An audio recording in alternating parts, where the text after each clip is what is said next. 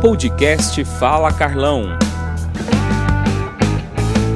Olha, gente, quem veio prestigiar aqui, inclusive, estava na mesa de lançamento aqui do livro Muito Além dos Canaviais, A Vida do João Guilherme Sabinometo. É o meu querido Chiquinho, mas está querendo ir embora já. Ô, Chiquinho, mas não vai sair antes de falar.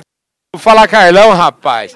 Ah, só porque você falou que o Fala Carlão não tem nem três dias, quatro dias, sei lá quantos dias, mas escuta, eu fiquei em alguns momentos, eu estava sentado lá na frente e vi ali na fala de algumas pessoas muita emoção. Eu podia ver, eu falei, eu tenho certeza que esse povo está chorando aqui.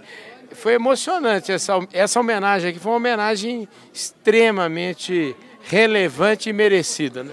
Carlão, eu tenho certeza que isso não foi uma homenagem, foi um reconhecimento a uma história de vida desse homem, João Guilherme. Ele tem uma história de vida maravilhosa. E eu acho tão elegante, tão bonito, quando o reconhecimento vem com as pessoas em vida. Eh, valorizo muito isso, porque você fazer uma homenagem póstuma é uma tristeza. É verdade.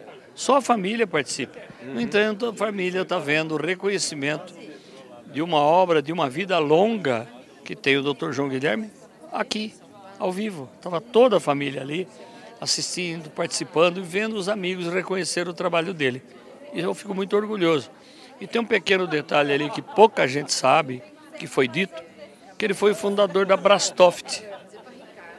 Porque lá na Austrália tinha uma empresa que chamava Alstoft, que fabricava colhedoras de cana que o Brasil não tinha. O Brasil cortava cana no facão, como todo mundo sabe lá atrás, e eles buscavam mecanização. Esse homem foi pioneiro em trazer a colhedora de cana para o Brasil, montar uma fábrica no Brasil com aquela tecnologia da, da Itália, da Austrália, e ainda dar o nome de Brastoft, que depois, num segundo momento, a Case vai compra essa fábrica no Brasil, compra a fábrica na, Austrália e é a colhedora de cana que nós temos hoje com a marca Case. São essas coisas que eu que sou ligado à máquina sei e outras tantas coisas que foram faladas dele que eu não vivi, que eu não conheci. Mas acho um homem brilhante, simples, educado e realizador. O Chiquinho, é muito bom porque conversar com você eu sempre aprendo coisas que eu nem passava, nem sonhava pela minha cabeça. Então, eu sempre, a minha obrigação é aprender uma coisa nova por dia. e você é a garantia de que eu aprendo, viu? Bondade sua. Eu não posso, claro, nós estamos aí há dois meses do Agri Show. Eu também não posso aproveitar e perguntar para você se lá já está tudo pronto, como é que está. Carlão, aquilo lá é como arrumar a cozinha. Uhum. Nunca está pronto.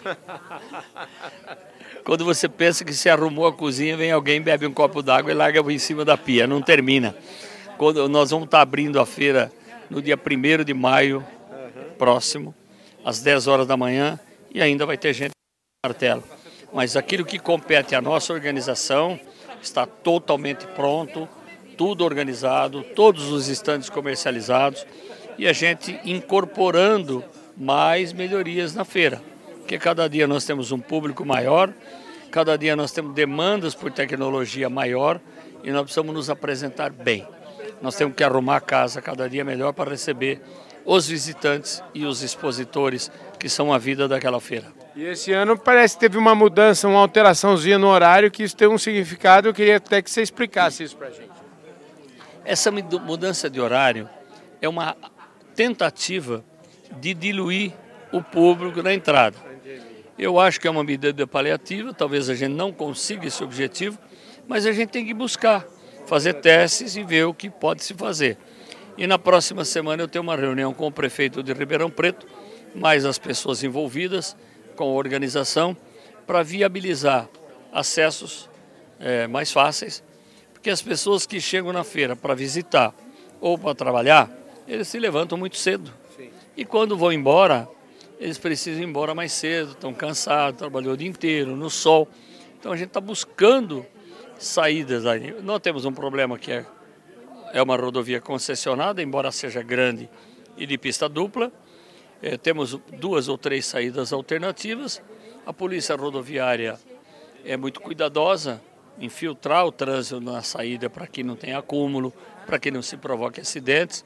Então nós estamos juntando o Ministério Público, Polícia Rodoviária, as concessionárias de rodovia, o próprio DR, que é nosso, do Estado de São Paulo, para poder viabilizar a entrada e saída da AgriShow.